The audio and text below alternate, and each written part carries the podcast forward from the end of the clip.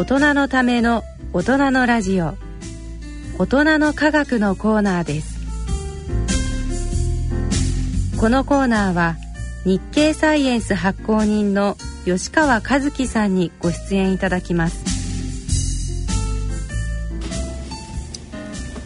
ご機嫌いかがでしょうか？慶應義塾大学院理工学研究科鈴田春奈です。ご機嫌いかがでしょうか？東京大学政策ビジョン研究センターの山野博子です。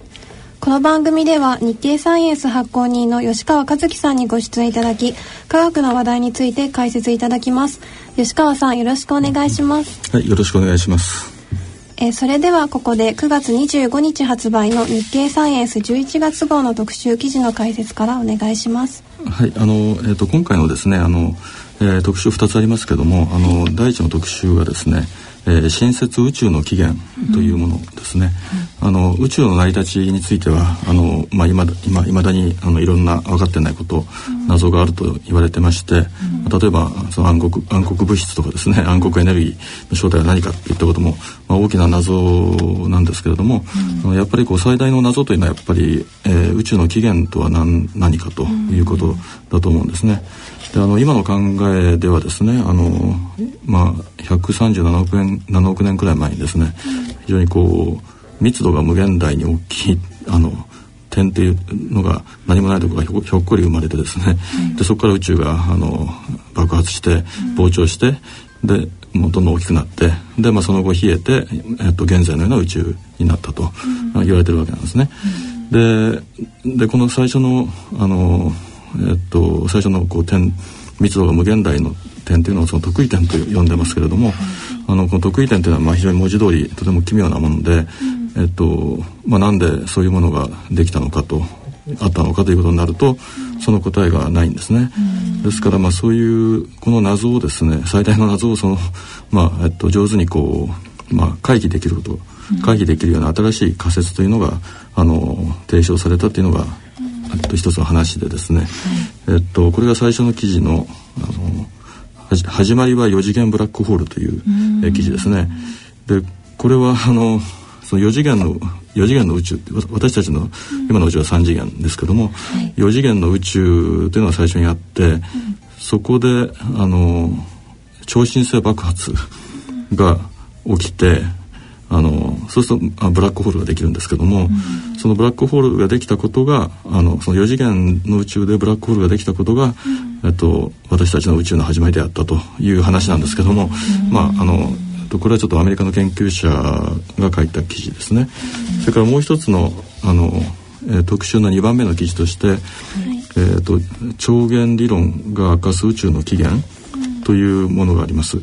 えっと、これは、えっと、日本の研究者による研究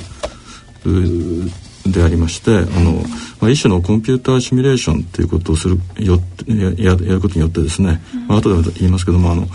まあもともとは今度はその9次元9次元の世界だったと。4次元ではなく9次元です、ね、9次元だったと。でその9次元の世界があの時間が経つにつれてあの9次元のうちの6次元があのあのまあ9次元のままではあるんだけども6次元の部分っていうのはもうその折りた折りたたまれたような状態になって見えなくてですねそれで3次元だけがあの見えると。というのがあの今私たちのいるあの3次元空間のあの世界になったという話なんですね。でまああのどちらの記事もですねあの、まあ、4次元ブラックホールとかですねあの9次元もともとは9次元の世界だったとかですね、ちょっとまあ話を聞いてもちょっと、えっと、イメージ捉えるのがちょっと難しいかもしれませんが あの、まあ、私たちのいるところは、えっと、3次元、うん、で、まあ、時間軸というのを入れると4次元ということになりますが、うん、まあ、あの3次元なんですね。それでえっと、最初の記事の方はあのさっき言いましたけども最初に、えー、その最初の宇宙が始まった頃今の宇宙が始まった頃には、えっと、4次元の宇宙があったと。であので超新星爆発が起きてそ、えー、ブラックホールができると。であのえっと、超新星爆発とかブラックホールっていうのはあの私たちの宇宙でもあるんですけれども、うん、あの太陽よりもずっと大きな、えー、星がですね、うん、あの超新星爆発というのを起こして、うん、その非常にこう高い密度の、えとその中心部がどんどんどんどんこう重力崩壊ってやつを続けて、はい、大きさがどんどんどんどんこうゼロになるゼロになるまで崩壊していっちゃうと、でそれがブラックホールになるというんですね。でこのブラックホールっていうのも大きさはゼロで、あの密度が無限大という話なんですね。それであのこの筆者研究者らが主張しているこのシナリオではですね、あの4次元の宇宙でこのような超新星爆発が起きてブラックホールができると、あのそれをこう取り巻くような形であのその一つのまあ影みたいなものあのここではその殻みたいなものっていうそれを取り巻く殻みたいなものだって言ってますけれども、あの一つ次元の小さいですね。三次元の、えー、宇宙が形成されたと、うん、でこれが私たちの住むあの三次元宇宙の始まりであるということですね。これ宇宙洞窟という印象的なフレーズが書いてあるんですけど、えー、あの記事のさ、えっと、最初に洞窟の話が一つ出てきますけれども、えーはい、あのこれはまあプラトンの話なんですけども、まああのーこれはもう3次元の世界に私たちはいるんだけども例えば洞窟の中につながれてる囚人というのはですね、まあ、そのかすかな光をもとにその影を見て生活をしてると、はい、で影というのは2次元ですね、だから本当は3次元なんだけど映った影しか見てないんで、うん、えっと、2次元の世界しか知らないと、うん、で 同じようにあのこの説ではですね、うん、あのえっと、本当は4次元だったんだけど、あのそれがあの 3, 3次元。に一つこう次元が減るようなあのことが起きた、あということでですね。あの私たちは3次元しか知らないんだと、なんかそういうあのそういう比喩ですね。なんかこのようなアイデアっていうのはどういうふうに継承されるんですか？ええあの一応えっと、具体的には書いてませんけれども、あの今、えっと、宇宙のいろんな、えっと、マイクロ波なんかをですね、えっと、観測することによってあの宇宙の成り立ちというものを調べるというのはずっとやってます。それで、まあ、最近ではその、まあ、インフレーションというものが実際に起きた、あの証拠がつかめたとかですね、そういう話もありましたけれどもあの同じような形であのこういったふうな観測をやるとですね、あのやっていくとあのまだあのそういうデータがあるわけじゃないですけれども、よりあの詳しいデータを取っていくとあの今この話にこうつながるような、証拠になるようなあのデータが取れるはずだということを言ってますね。えっと、それで、まあ、2本目の記事ではあの、まあ、さっき超弦理論っていうものを言いましたけどもあのこの超弦理論っていうのはあのえっと、宇宙論の理論もともと宇宙論の理論というんではなくてですね、うん、の素粒子論っていう、まあ、非常にこう小さいもの,、もの物事のこう根源あの一番小さい単位みたいなですね、はい、これ何なのかあのその大元の素粒子は何なのかみたいなところをこう、あの考えるためのこう理論なんですけれどもあの、まあ、これはその超弦あの超っていうのは超越するの超に弦というのはそのあの楽器なんかの弦の字を書きますけれども、はい、あのこういうこう弦というか紐のようなものが非常にこう非常にこう小さい紐があの最小単位であるという理論は超弦理論って言うんですね。はい、それであのこの理論で、まあ、いろんな理論があるんですけれども、うん、あの今非常に有力なのはですねあのえっと、9次元の理論9次元の世界というのを前提としてるんですね、うん、あのこの、えー、超弦理論っていうのが。うんそれでじゃあなぜあの今の世界は 9次元じゃなくて、うん、3次元なのかというとですねその、まあ、残りの次元というのが、あの実際あるんだけどもその辺にあるんだけどもあの折りたたまれてしまって見えなくなっているんですよというふうに考えるんですね。でただそれはまあ理論的にはそうなんですけどもじゃあ実際にそんなそういうふうにあの宇宙の始まりから、あの見ていってそういうふうに本当になってるのかということをその実際あのコンピューターシミュレーションで、あのやってみようということであの研究されたのがあの、えっとまあ、日本のあの高エネルギー加速器研究機構の西村さんの研究を今回紹介してるんですけれども、えっと、その理論をもとにですね超弦理論をもとにあの神戸にあの大きなスーパーコンピューターあの K というあの、はい、大きなスーパー利権のにある大きなコンピューターがありますけれどもそこを使っ使ってですねあのシミュレーションをしたと、うん、あまりこう条件をあまりあの、えっと、わざとらしい条件を入れずに、うん、とにかくあの理論からスタートしてコンピューターを回してみたと。でまあ、非常にこう膨大な計算量が必要なんで、まあ、これまではその、えー、とこういったシミュレーションやるのが難しかったんですがあの今回はあのえっと、58ページを見ると、あのグラフがありまして、あの、まあ、9本のこうグラフの線があるんですけども、あの最初はあのあの同じような位置にその、えー、と9つのこの次元を表すんですがそれがあるんですけども、まあ、時間が経つにつれてその3つの次元だけがどんどんどんどんこう拡大をしていって、残りはまああまり拡大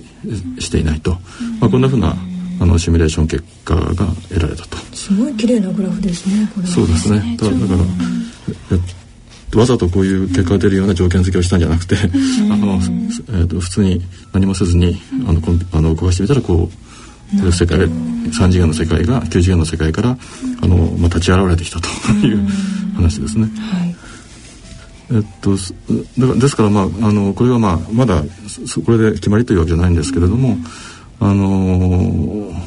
まあ、私たちの三次元宇宙をここのグラフがですね、うん、あの再現している可能性があるというのが、うん、あのこの記事ですね。ありがとうございます。えー、このほか今月も、えー、興味深い記事がたくさんあってもう一つ特集が組まれていましたね。はい、えっ、ー、と2番目の特集としてあのえっ、とがんの話ですね。がん研究の最前線という記事を掲載してます。うんえっと、これは2つやはり記事を載せてましてあの、まあ、1つは、えっと、腫瘍血管を味方につける、うん、この腫瘍っていうのはがんの腫瘍の話ですね、それからもう一つはがん研究再構築へという記事ですね。えー、まああのがんの治療法研究についてはですねあの、まあ、今もと新しい発見があの続いてまして、そこからあの新しい治療法の手がかりになるようなものが出てきたり消えたり、まあ、未だに動きが激しいんですけれども、あのまあ、そのような治療法とかメカニズムの最近の動きをですね今回の記事では紹介しているということです。でまあ、その中からあの最初の記事の方から少し紹介しますと、はい、えー、これは、まあ、あの腫瘍血管を味方につけるという記事なんですけれども、うん、これはあの、えっと、がんができる時にあのがん細胞がこう周りから栄養を取り入れるためにですねあのそあのがん細胞にくっついたようなこう血管ができるんですけれども、うん、あのこれを、まあ、あの活用すること活用するというかうまく利用することであの治療効果を上げようという試みなんですね。はい、であのえっとその時に注目するのがあの細胞外マトリックスというものであの、はいえっとこれはなんかあの山野さんのご専あそうですね。大学院の時にその研究をしていました。ご専門だったそうなんですが、はい、えー、こう細胞マトリックス細胞やマトリックスというのは細胞の外側にこうあのなんかタンパク質とかコラーゲンみたいなものがですね、はい、こうガチガチにこう結合してできる組織あの細胞外基質ともいうそうなんですけども、はい、まあ、これがあの場合によってはその、えーと、血管をですね、えーと、圧迫してですねでそれによってこう血管が潰れたような形になって、うん、あのそのことによってその抗がん剤がこう、うん、あのがん細胞の方にあの行き渡らなくなる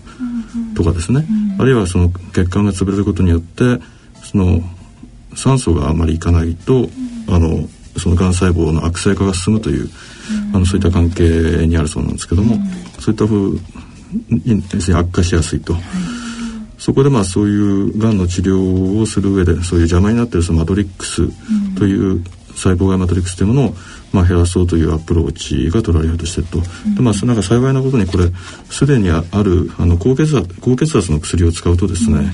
この細胞外マトリックスというのを減らすことができるということが分かってきたということで、あのこれを使ったですね臨床試験もすでにアメリカで始まっていると